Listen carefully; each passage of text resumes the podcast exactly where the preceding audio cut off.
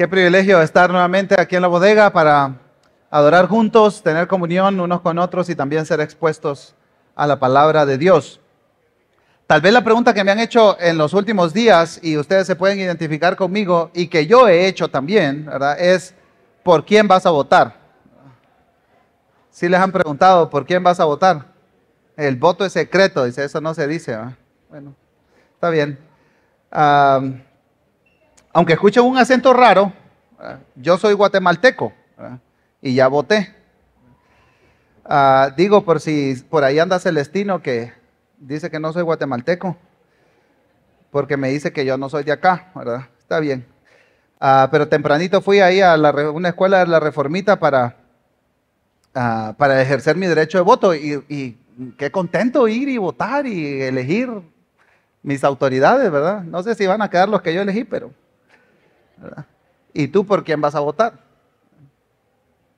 Aprovechando este día de elecciones, ah, he titulado este sermón El mejor voto. Ahora, no creas que Génesis 14 te dice por quién votar en las elecciones. Ninguno de los candidatos aparecen ahí. Ahora, e, espero que todos los que vamos a votar eh, nos hayamos informado y tengamos discernimiento al votar, ¿verdad? No está más decir que es bien difícil votar informado aquí en Guatemala, ¿verdad? Pero el derecho al voto es un deber cívico, deber ciudadano y es un, es un privilegio hacerlo, ¿verdad? Ahora, en lo que vamos a leer no tiene que ver con elecciones democráticas, pero sí tiene que ver con con potencias, ¿verdad? Que estaban en ese tiempo en esa región del mundo. Terminamos el capítulo 13 con Abraham estableciendo nuevamente sus tiendas y construyendo un altar para adorar a Dios en Canaán. Después de su descenso a Egipto y de todos los problemas y las situaciones que vivió en Egipto, ahora está nuevamente en Canaán. Y en el capítulo 13 vimos cómo Abraham y Lot se separaron. Y Dios, al terminar el capítulo 13, le recuerda a Abraham que toda esa tierra iba a ser de su descendencia. Y que esa descendencia iba a ser como la arena que está a la orilla del mar. Llegamos al capítulo 14 y el escritor en tres escenas nos mostrará lo siguiente. Ningún poder nacional o coalición política aseguran el bienestar de nadie. El pueblo de Dios debe su adoración y su lealtad exclusivamente a Dios. Y veremos al final del capítulo que Abraham le debe y le da su, adoración y lealtad únicamente a Dios, ya que de él viene su seguridad y bienestar. Así que comencemos entonces con la primera escena de este capítulo, eh, capítulo 14 de Génesis, ¿verdad? Hay guerra en la tierra. Entonces, versículos 1 al 12 es el contexto, el escritor va a usar una porción grande de todo el capítulo para darnos el contexto de lo que ocurre, está ocurriendo y también de lo importante que ocurrirá en las otras dos escenas, ¿verdad? Hay una coalición de reyes poderosos contra las cuales peleará Abraham. Miren conmigo la primera escena, capítulo 14, versículos 1 al 4. Dice la palabra de Dios, Aconteció en los días de Amrafel, rey de Sinar, de Arioc, rey de Elazar, y de Kedorlaomer, rey de Elam, y de Tidal, rey de Goyim, que estos hicieron guerra a Bera, rey de Sodoma, y a Birsa, rey de Gomorra, a Sinab, rey de Adma, a Semeber, rey de Seboim, y al rey de Bela, es decir, Soar. Estos últimos se reunieron como aliados en el valle de Sidim, es decir, el mar salado, 12 años habían servido a Kedorlaomer, pero en el año 13 se rebelaron. A lo largo de Génesis, nosotros vamos a ver que el pueblo de Dios no escapa de las situaciones sociopolíticas que se viven en su entorno, ¿verdad? Ya vimos en el capítulo 12 que por una gran hambruna Abraham desciende a Egipto. Entonces, la hambruna no solo afectó a los paganos, ¿verdad? También afectaba a Abraham, aunque él tenía la promesa de Dios. Aquí en el capítulo 14 vemos que Abraham está cerca y rodeado de un conflicto armado de enormes proporciones. Algunos le han llamado a esto una guerra mundial, ¿verdad? porque habían muchas personas y muchos imperios involucrados en esto. ¿verdad? Entonces, e, estos primeros cuatro versículos nos hablan de dos coaliciones. La coalición de los reyes mesopotámicos, ¿verdad? Larga esa palabra, pero el mapa nos va a ayudar a ubicarnos, ¿verdad? Ah, hay cuatro reyes en esta primera coalición y el primero es Amrafel, ¿verdad? Amrafel es el rey de Sinar. Dice, ustedes recuerdan en Génesis 11 que dice que empezaron a ir hacia el este y se ubicaron en Sinar y ahí comenzaron a construir la torre de Babel, ¿lo recuerdan? Entonces, el primer rey es el rey de Babilonia, ¿verdad? Que aquí lo ubican como Sinar, ¿verdad? Arioc es el rey de Elazar y Kedorlaomer, practiqué bastante ese nombre, Kedorlaomer es el rey de Elam. Ahora, este rey es el rey más poderoso de la coalición. Y en los siguientes versículos nosotros vamos a ver que identifican la coalición que está dirigida por este rey, ¿verdad? Y está Tidal, rey de Goyim. Ahora, eh, si me ayudas con el mapa, Roger, porfa, ahí está el mapa van a ver que Sinar está ahí al sur de Irak, ¿verdad? Em, y la otra ciudad, Elam, está un poquito más al este.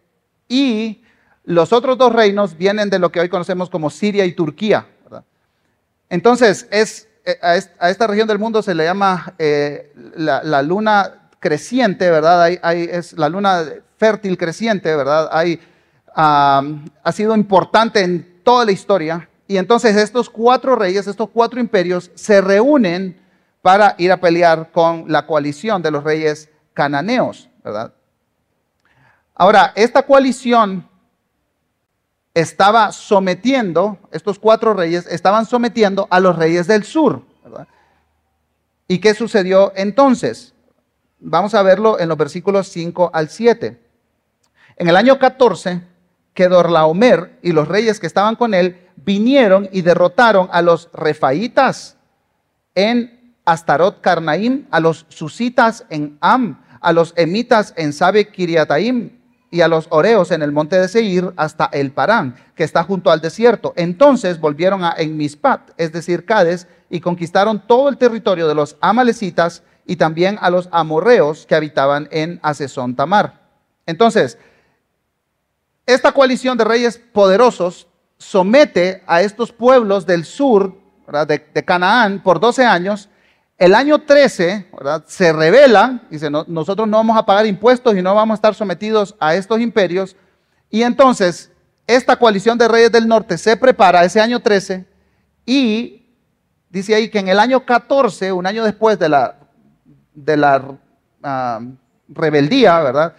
Descienden, pero no solamente van a atacar a estos pueblos cananeos, sino que devastan la zona. En los versículos que acabamos de leer, hay seis grupos étnicos, seis grupos diferentes, ¿verdad? Y ahí lo vemos, refaitas, susitas, semitas, oreos, amalecitas y amorreos, que habitaban en el camino hacia el sur, y dice el escritor aquí muy intencionalmente que devastan estos pueblos, los derrotan. Entonces, vemos que esta coalición del norte es muy poderosa. Y ese es el énfasis que está haciendo el escritor aquí. Por eso está tomando tanto tiempo en decir de dónde vienen, quiénes eran, ¿verdad? A quiénes derrotaron, por lo que va a suceder a continuación. Ahora, mientras eso sucedía, mientras este año 13 era de guerras y guerras y guerras por toda la región, esta coalición cananea, que incluía a Sodoma y a Gomorra, estaban esperando para la batalla. Miren conmigo versículo 8 en adelante. Entonces el rey de Sodoma, con el rey de Gomorra, el rey de Adma, el rey de Seboim y el rey de Bela, es decir, Soar, salieron y les presentaron batalla en el valle de Sidim, es decir, a Kedorlaomer, rey de Elam, a Tidal, rey de Goyim, a Amrafel, rey de Sinar, y a Arioc, rey de Elazar, cuatro reyes contra cinco. El valle de Sidim estaba lleno de pozos de asfalto, y el rey de Sodoma y de Gomorra al huir cayeron ahí. Los demás huyeron a los montes. Entonces, esta batalla toma lugar al sur de Canaán, ¿verdad? Lo que se conoce como el valle de Sidim, al sur del mar muerto, en, el Nuevo Testamento también se le conoce como el mar salado, ¿verdad? Este, este lago es bien interesante. El río Jordán desemboca en este lago, ¿verdad? Y este lago no tiene ninguna salida. Entonces hay una gran acumulación de minerales ahí, ¿verdad? Y hasta el día de hoy hay eh, estos pozos de brea, que es como asfalto, ¿verdad? Una cosa viscosa y negra, está al sur del mar salado. Ahora, este, este mar muerto, es que realmente es un lago, ¿verdad? Es, Ah, aparece muchas veces en la narrativa bíblica, es muy importante y ahí es donde sucede esta guerra. Ahora, el ejército, la coalición del sur es derrotada por la coalición de estos reyes poderosos, intentan huir y en la huida se quedan en esos pozos, ¿verdad? Entonces la batalla termina con la derrota de la coalición cananea. Aunque eran cinco reyes contra cuatro, no pudieron con el poderío militar y la furia de Kedorlaomer y los otros reyes. Así que la narración continúa con lo que sucedió después de la derrota. Miren conmigo los versículos 11 y 12. Y yo me imagino al escritor dirigiendo a su lector diciendo, aquí es donde yo quería llegar. Entonces tomaron todos los bienes de Sodoma y Gomorra con todas sus provisiones y se fueron. Se llevaron también a Lot, sobrino de Abraham, con todas sus posesiones, pues él habitaba en Sodoma y se fueron. El escritor muy intencionalmente menciona en estos capítulos a Sodoma, ¿verdad? Y vamos a llegar al capítulo 19 y vamos a ver de manera más amplia qué sucedió con estos pueblos, ¿verdad? Ahora, la coalición de reyes dirigida por Kedorlaomer saquearon Sodoma. Y es interesante porque se nos dice que saquearon ese pueblo específicamente. Ahora, yo imagino que Kedorlaomer y su gente vio lo mismo que había visto Lot. ¿Recuerdan en el capítulo 13?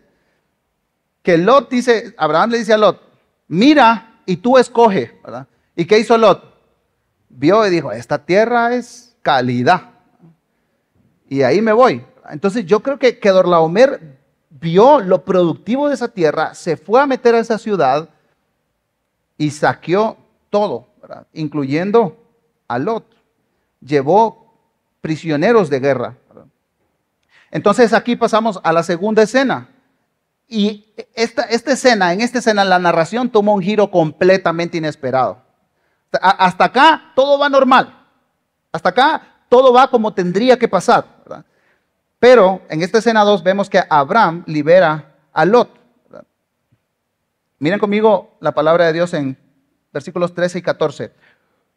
Uno de los que escaparon vino y se lo hizo saber a Abraham, el hebreo, que habitaba el encinar de Mamre, el amorreo, hermano de Escol y hermano de Aner. Y estos eran aliados de Abraham. Al oír Abraham que su sobrino había sido llevado cautivo, movilizó a sus hombres adiestrados, nacidos en su casa, 318 en total, y salió en su persecución hasta Dan. Entonces, alguien escapa y llega donde Abraham, que, realmente a esta altura es la única solución y la única respuesta que este hombre encuentra para resolver el asunto. Llega donde Abraham y le dice, oye, se llevaron a, tu sobrino y dejaron barrido Sodoma. Entonces, Abraham había adiestrado a personas nacidas en su casa para estar listos para este tipo de acontecimientos, ¿verdad? 318 en total, ¿verdad? Más o menos. Yo, yo me imagino, no sé si han visto esa película 300, yo me imagino que por ahí van los tiros, ¿verdad? Eran 318, ¿verdad? La diferencia. Yo no he visto la película, demasiado sangrienta para mí, pero sí vi el tráiler, ¿verdad? Eran personas que estaban para pelear, ¿verdad? Para la guerra.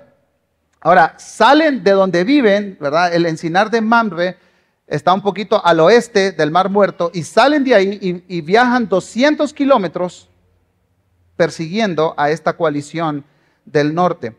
Ahora, antes de seguir, a mí me llaman la atención tres cosas en este, estos versículos que acabamos de leer. En primer lugar, Abraham es llamado hebreo por primera vez. Esta es una referencia étnica que se va a usar a lo largo de, toda la narrativa bíblica, pero aquí es la primera vez que aparece y la mayoría de estudiosos coinciden en que esta, esta referencia étnica viene de Eber, el tatara, tatara, tatara, tatara, tatara, tatara, abuelo. Son seis generaciones, ¿verdad? está Noé, Sem y Sem, el bisnieto de Sem es Eber. Y entonces ahí es donde se ubica la referencia de el pueblo Israel como el pueblo hebreo, ¿verdad? en este nombre. Eso lo, vimos ya en Génesis 10. Seis generaciones después nace Abraham. Entonces, en segundo lugar, Abraham no va solo, ¿verdad? Es como una mini coalición. Entonces, Abraham se va con estos tres hermanos que eran sus vecinos y dice el pasaje que tenía una alianza con ellos, ¿verdad? Y por supuesto era una, alianza pacífica porque ellos se mantenían en el, mismo lugar, Y en tercer lugar, la otra cosa que podemos ver aquí es que Abraham era un hombre poderoso, ya tenía fama. Pues imagínense, alguien sale de una guerra y va directo a hablar con Abraham. O sea, ya estaba, ya lo localizaban, ya la gente sabía dónde estaba Abraham, quién era y también la capacidad que tenía para involucrarse en este tipo de cosas. ¿no? Lo pudieron encontrar. Entonces vamos a ver qué sucede en el relato, ¿verdad? Vemos los versículos 15 y 16, cuál es la estrategia que usa Abraham. Dice la palabra de Dios, por la noche él, Abraham, con sus siervos, organizó sus fuerzas contra ellos, contra este, esta coalición de reyes poderosos, ¿verdad? Y los persiguió hasta Oba, que está al norte de Damasco y recobró todos sus bienes, también a su sobrino Lot, con sus posesiones y también a las mujeres y a la demás gente. Entonces, Abraham y la gente con, la que él está, sus aliados, viajan, ¿verdad? Y atacan sorpresivamente a esta coalición de reyes de Mesopotamia. Ahora, yo me, estaba preguntando, ¿cómo es posible que le ganaron, verdad? Por supuesto, hay una cosa sobrenatural ahí, ¿verdad? Y esto es lo que, hacia donde nos lleva el escritor, que Abraham tiene la bendición de Dios y pudo derrotar a esta alianza tan poderosa. Pero la otra cosa también es que estaban descuidados, ¿verdad? Ya habían barrido de norte a sur Canaán, estaban tranquilos, habiendo conseguido la victoria, estaban con la guardia baja y Abraham los atacó ahí. Ahora, pensemos por un momento en los primeros lectores de Génesis. Está el pueblo de Israel por entrar a la tierra prometida y están leyendo Génesis 14. Seguramente este pasaje, este capítulo fue determinante para la incursión del pueblo de Israel en la tierra prometida. Al recordar y al leer Génesis 14, vino a su mente que la bendición de Dios estuvo con Abraham y ahora está con su pueblo. Entonces ahí está la, lógica, ¿no? Abraham con 318 hombres derrotó a que Dorlaomer, con todo este poderío militar, al, que había derrotado y había barrido completamente con los cananeos, nosotros tenemos un Dios que es grande y lo que promete, Él lo cumple. Entonces ellos tenían que entrar a la tierra prometida, luchar contra estas potencias cananeas. Es más, entran a la tierra prometida los espías, ¿recuerdan? Y cuando regresan con el informe, ¿qué dicen ellos? No, hombre, dice, si nosotros somos como langostas comparadas con esta gente.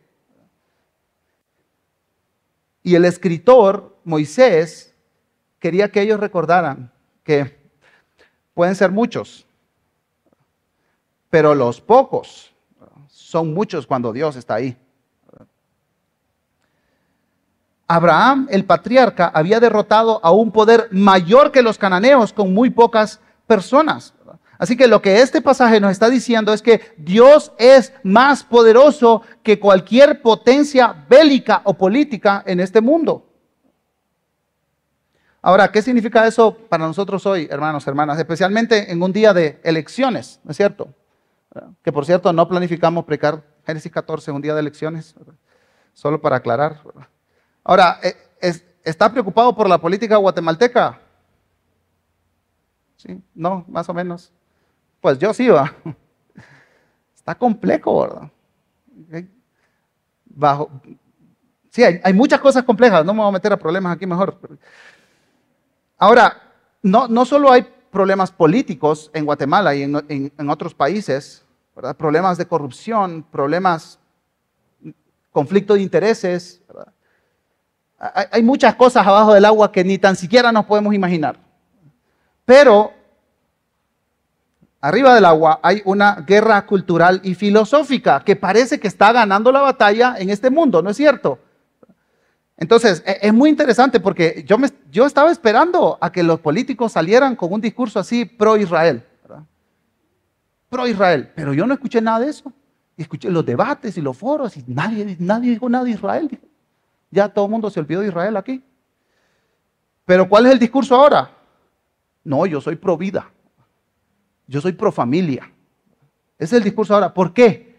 Ah, porque esa es música para los oídos del evangélico guatemalteco. Ahí sí nos engancharon a todos. Y, al parecer, hermanos, estamos perdiendo esta batalla cultural. ¿Estás preocupado por tus hijos, por tus nietos? Dice, ¿en qué mundo están naciendo? Pues sí, todos estamos preocupados por eso, hermano.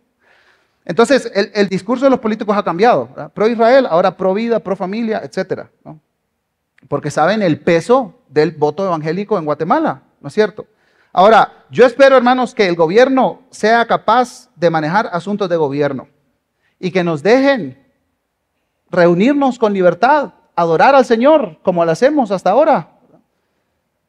Que sigamos siendo una democracia con todos sus clavos, ¿verdad? pero que sigamos siendo una democracia y que cada padre y madre guatemalteco inculque los valores de la palabra de Dios a sus hijos. Y que, y que nos dejen hacer eso. eso. Eso es lo que yo espero del gobierno. Ahora, hermanos, aunque eso no suceda, Génesis 14 nos enseña, hermanos, que no hay poder ni filosofía ni discurso sobre el mundo que está por encima de Dios. No hay. Y eso es lo que nos enseña Génesis 14. Dios siempre vencerá. Ahora, este no es un discurso triunfalista, diagonal, fatalista, algo así como diciendo, pues ni modo va, Dios ganará, así que yo qué. Yo aquí voy a esperar a que Él gane y me lleve al cielo y listo. Y ahí estamos, en paz. Ese no es el mensaje. Vemos que Abraham, como un hombre de Dios, tiene un papel fundamental en esta lucha. Dice el pastor James Montgomery Boyce en su comentario expositivo de Génesis que el cristiano debe luchar en defensa de otro que está siendo brutalizado incluso cuando él mismo está salvo. E, en ningún momento, hermanos, hermanas, el mensaje es bueno, esperamos a, a que Jesús venga a reinar porque aquí no hay nada que hacer aquí no va a pasar nada. Y nosotros aquí tranquilito, ¿verdad? Viniendo a la iglesia y listo. Por supuesto que no. Abraham nos da el ejemplo al tener coraje en medio de la injusticia. Como hijos de Dios, hermanos, hermanas, estamos llamados a perseguir la justicia, a luchar contra la injusticia, a correr en rescate del vulnerable y del vulnerado. Tenemos que levantarnos en contra de la corrupción y denunciarla del mal uso de los recursos naturales, en contra del racismo. Tenemos que denunciar cualquier tipo de abuso y de abusador. A eso estamos llamados, no a la pasividad piadoso-religiosa. Y hermanos, Abraham hasta tenía justificación para ignorar la situación. Miren Génesis capítulo 13, versículo 13. Ya nos dice que se separaron. Abraham se va con sus tienditas, las pone cerquita de Sodoma y dice el escritor en Génesis 13, 13, pero los hombres de Sodoma eran malos, pecadores en gran manera contra el Señor. Entonces Abraham pudo decir, pues él se lo buscó. Ahora sí va a aprender la lección. O como bien me dijo mi sabio padre, te lo dije. El pastor Swindoll dice que Abraham pudo haber reaccionado de tres formas, siendo indiferente, pensando, ¿y qué? Él es el que está en problemas, yo aquí tengo mis propios problemas, aquí los debo resolver yo. No es cierto que muchas veces actuamos así, hermanos. Una crisis pasa frente a nosotros, nos enteramos y nos damos dos pasos para atrás. Indiferencia. Pero también pudo haber sido crítico. Bueno, finalmente obtuvo lo que se merece. Espero que aprenda la lección ese tipo tan ambicioso. O pudo haber reaccionado con orgullo, diciendo, ah, no me sorprende. Yo ya sabía que eso le iba a pasar. Ah, yo se lo dije. Con todos esos pecadores ahí cerca. Ahora tiene que aprender su lección por las malas. Y termina diciendo el pastor Swindle, pero Abraham no hace nada de eso. Rehúsa responder con indiferencia, con crítica, con orgullo. Más bien, dice, busca a su, sobrino, lo rescata del cautiverio. Qué humildad más sorprendente. Abraham está dispuesto a sacrificarse por alguien que lo necesita. Y yo agregaría, y no lo merece. No lo merece. Ahora, Abraham nos enseña, hermanos, que hay que actuar con humildad valiente, con coraje pero con humildad al mismo tiempo, porque nuestra confianza no está en nuestra fuerza o en nuestra capacidad retórica para vencer los argumentos del, del, mundo y su filosofía progresista. No está ahí nuestra fuerza. Nuestra fuerza es Dios y sus promesas. Hermanos, si vemos la situación del mundo, de verdad tenemos todas las de perder. Somos poquititos ahí diciendo tres cosas, ¿verdad? Ni Twitter tengo. Y ahí, no, es que yo quiero ser relevante. ¿Qué va? Hermanos, Dios es el que tiene poder. No nuestra fuerza, no nuestro argumento, no nuestra capacidad de retórica y de convencimiento, hermanos. Recordemos que ningún poder nacional o coalición política aseguran el bienestar de nadie. Abraham le debe y le da su adoración y lealtad únicamente a Dios. Ahora, yo no estoy diciendo que en un país democrático no tengamos que pedir cuentas, ¿verdad?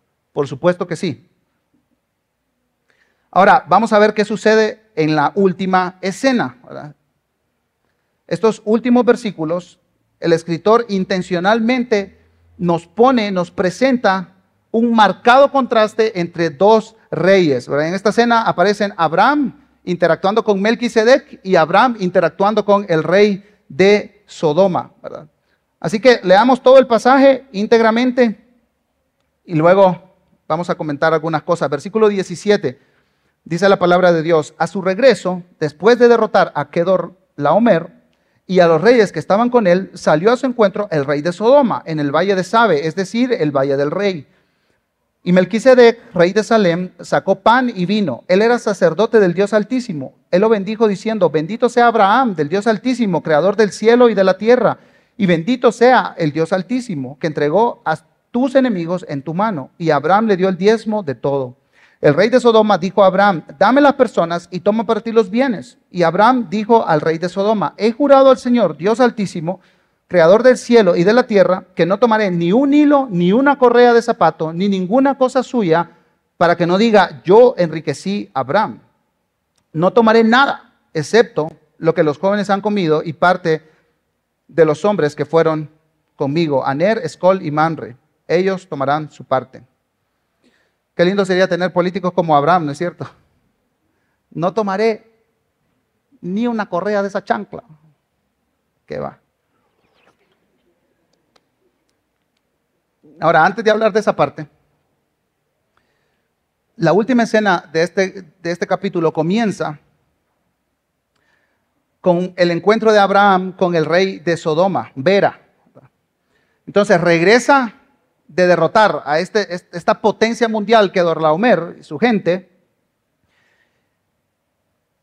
Y es evidente que el escritor llama nuestra atención al contraste que hay entre estos personajes, ¿verdad? Primero hablemos de Melquisedec. ¿Quién es Melquisedec?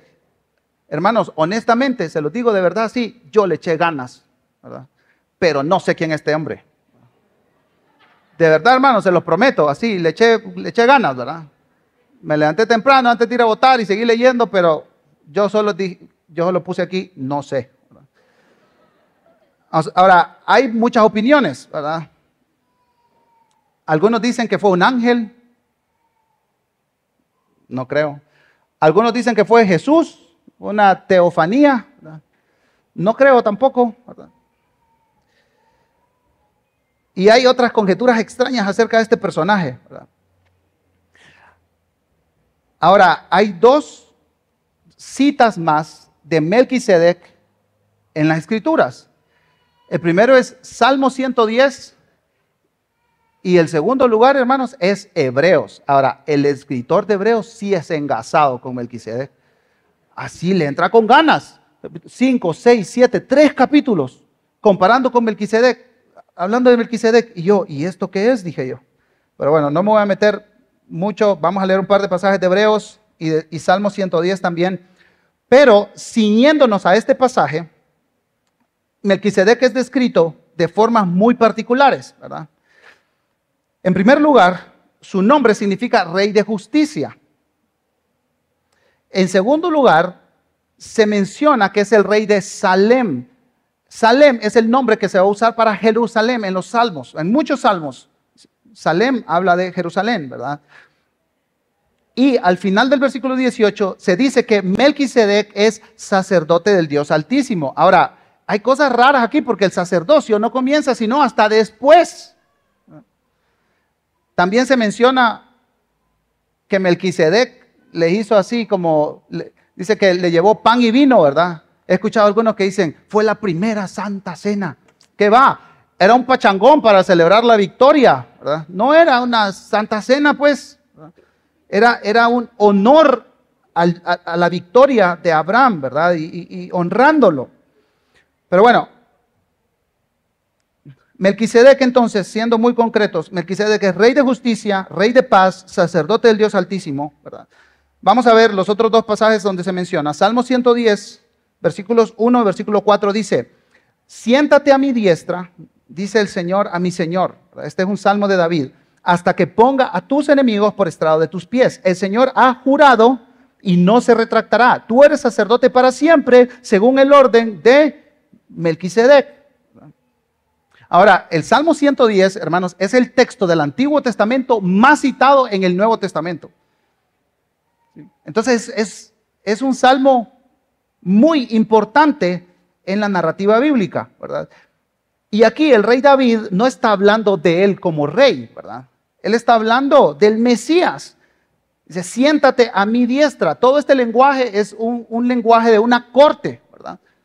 El Supremo invita a este rey a sentarse a su diestra para juzgar. Y entonces todos sus enemigos van a estar bajo sus pies. Entonces David reconoce muchos años antes que Dios ha establecido a Cristo como rey soberano. Y entonces el versículo 4 dice que también este rey no es solo rey, sino que es sacerdote para siempre según el orden de Melquisedec. Entonces estos mismos dos elementos, el escritor de Hebreos los toma y los va a aplicar a la persona de Cristo después de la cruz. Leemos Hebreos capítulo 7, versículos 1 al 3, que nada más una de las citas en, estos capítulos, ¿verdad?, acerca de Melquisedec. Porque este Melquisedec, rey de Salem, sacerdote del Dios Altísimo, que se encontró con Abraham cuando éste regresaba de la matanza de los reyes y lo bendijo, y Abraham le entregó el diezmo de todos los despojos, si se dan cuenta, está siendo bien, bien específico, ¿verdad? Dice, el nombre Melquisedec significa primeramente rey de justicia y luego también rey de Salem, esto es rey de paz. Y dice, sin tener padre ni madre y sin genealogía, no teniendo principio de días ni fin de vida, siendo hecho semejante al Hijo de Dios, permanece sacerdote a perpetuidad. No sé quién es Melquisedec todavía. Cristo es comparado por el escritor de Hebreos con Melquisedec. Ahora, ¿por qué? Porque Melquisedec no tiene linaje. No dice, no dice quién es su papá, quién es su abuelo, no dice nada de eso. Y, se rompe el patrón acá, así lo pueden percibir. Porque desde Génesis, principio de Génesis, donde vemos las genealogías, es súper importante la genealogía. Pero el escritor presenta a Melquisedec aquí y no dice nada. No dice de dónde viene, no dice para dónde va, ni de aquí ni de allá. Y entonces dice el escritor de Hebreos, exactamente así es Cristo. Cristo no tiene principio, Cristo no tiene final. Cristo es el Hijo de Dios. Y entonces, ¿qué significa eso? Que Cristo es el rey, el rey prometido, pero también Cristo es el sacerdote. Cristo es el sacerdote. Y, antes de la crucifixión, Jesús está hablando con, con Pilato. Y dice, ¿Tú, tú eres rey, de verdad tú eres rey, le dice. Y le dice Jesús, mi reino no es de este mundo. Le dice. Mi reino no es de este mundo. Es como diciéndole, sí, soy rey. Pero mi rey, mi reino va mucho, mucho más allá de lo que los judíos tienen en su mente.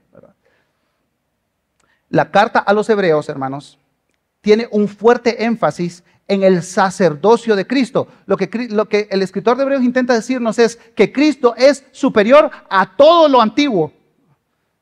Cristo es superior a todo. Y, y, cuando nosotros vemos la obra de Cristo en la cruz por nuestros pecados, vemos que Él no solamente es el sacerdote que lleva el sacrificio para presentarlo ante Dios, sino que Él es el sacerdote, pero también es el sacrificio que se entrega voluntariamente. Ahora, otra cosa que pasaba en, el Antiguo Testamento es que los sacerdotes tenían que primero sacrificar un animal puro por sus pecados. Y dice Hebreos, con Cristo ya no sucede eso. Y por eso Cristo es el sumo sacerdote para siempre ya no, se necesitan más sacrificios. Todo aquel que cree en Cristo, que pone su fe en Él, no necesita más sacrificios. No hay que caminar hincado, no hay que hacer penitencia.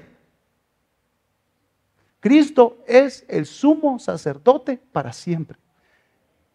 Ese sacerdote y ese sacrificio. Pero es un sacrificio sin mancha sin pecado. Y por eso, hermanos, el escritor de Hebreos insiste tanto en la figura de Cristo como sacerdote, porque si Cristo no fuera nuestro sacerdote, nosotros no tendríamos esperanza. Porque no hay nadie que pueda acercarse a Dios. Y dice Hebreos 4:14, dice, teniendo pues un gran sumo sacerdote que trascendió los cielos, Jesús, el Hijo de Dios, retengamos nuestra fe, porque no tenemos un sumo sacerdote que no pueda compadecerse de nuestras flaquezas, sino uno que ha sido tentado en todo como nosotros, pero sin pecado.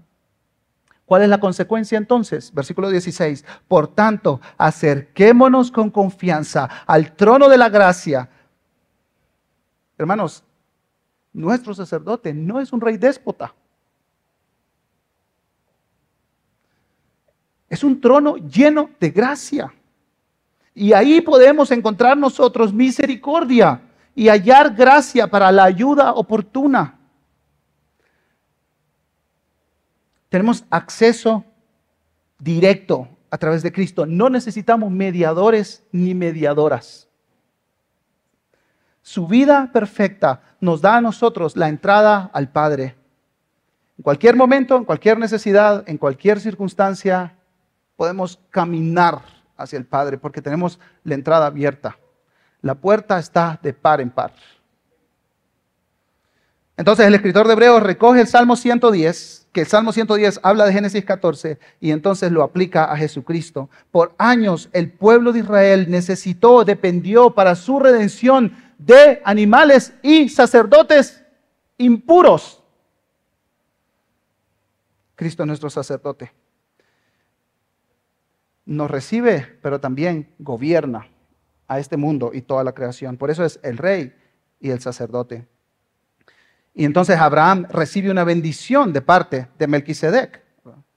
En este caso, el menor es bendecido por el mayor. Dice el versículo 19, él lo bendijo diciendo, bendito sea Abraham del Dios Altísimo, creador del cielo y de la tierra, y bendito sea el Dios Altísimo que entregó a tus enemigos en tu mano. Esta bendición nos recuerda mucho Génesis capítulo 12, los primeros tres versículos. Abraham siendo bendecido ahora por este personaje. ¿Y qué es lo que hace Abraham en respuesta? No le, no le pide a Melquisedec, le da a Melquisedec el diezmo. Ahora, algunas personas, he leído eso últimamente, ¿verdad? Eh, usan este momento histórico para decir que el diezmo es antes de la ley y por eso sigue vigente para la iglesia hoy. Ahora, en Iglesia Reforma no nos escuchas hablar de diezmo porque no vemos este principio en el Nuevo Testamento. En el Nuevo Testamento los principios son de generosidad sacrificial y constante, no de un porcentaje mínimo. Ahora, me gusta preguntar, ¿el diezmo es válido? No para dar el 12%, la verdad. Ahora, algunos lo usan como medida mínima para dar. Está bien. Ahora, no, no, es, no es parte de la ley, ¿verdad? No es parte de la iglesia del Nuevo Testamento. Se nos invita a dar con constancia y con generosidad para estar desprendidos de un dominio del dinero. Pero en este pasaje, el diezmo lo único que hace es, no, no es instituir algo para la iglesia, lo único que hace es que Abraham está reconociendo la grandeza de Melquisedec y le honra con un porcentaje de las ganancias de esta guerra. Eso es lo único. Y esta tercera escena, hermanos, hermanas, termina con esta interacción ahora completamente diferente entre Abraham y Vera, el rey de Sodoma. El rey de Sodoma llegó y le dijo, dame las personas y toma para ti los bienes. En un sentido, como, como 50%, Vera está reconociendo el poderío de Abraham. No al 100%, porque el 100% era llévate todo y hazme tu siervo. Ese era el 100%. Pero le dice, no, no, no, déjame las personas y toma los bienes. Y aquí, hermanos, aprendemos algo tan valioso para nosotros hoy. Abraham le dice, yo no voy a tomar nada de ti. Porque yo no quiero que nadie diga, yo, que, que tú digas, yo enriquecí a Abraham. Entonces Abraham no quiere compromisos con el rey de Sodoma. Hermanos, esto nos enseña a nosotros que Abraham tenía su lealtad completamente puesta en Dios. Y este es un mensaje muy fuerte para los primeros lectores de Génesis. Al entrar a la tierra prometida, ellos tenían que decir, nosotros no vamos a comprometernos con los cananeos. Y para nosotros, hermanos, especialmente hoy un día de votación, es importante este mensaje. No pensemos que en este mundo una coalición política nos va a salvar. Hermanos, hermanas, vivimos en un mundo quebrantado y lo tenemos que reconocer así. Por eso necesitamos el sacerdocio de Cristo y que Él sea nuestro Rey Supremo, nuestra adoración y lealtad solo para Dios. Invito al equipo de música que pueda pasar para que respondamos al Señor en adoración. Es muy interesante que en Guatemala el peso electoral de los evangélicos es muy fuerte. Y hemos estado escuchando mensajes para nosotros aquí. Pero hermanos, si ya fuiste a votar, o si vas a ir a votar en estas próximas horas, marcar en una casilla, no te va a rescatar. Hermanos, nuestra esperanza no está en un gobierno de este mundo.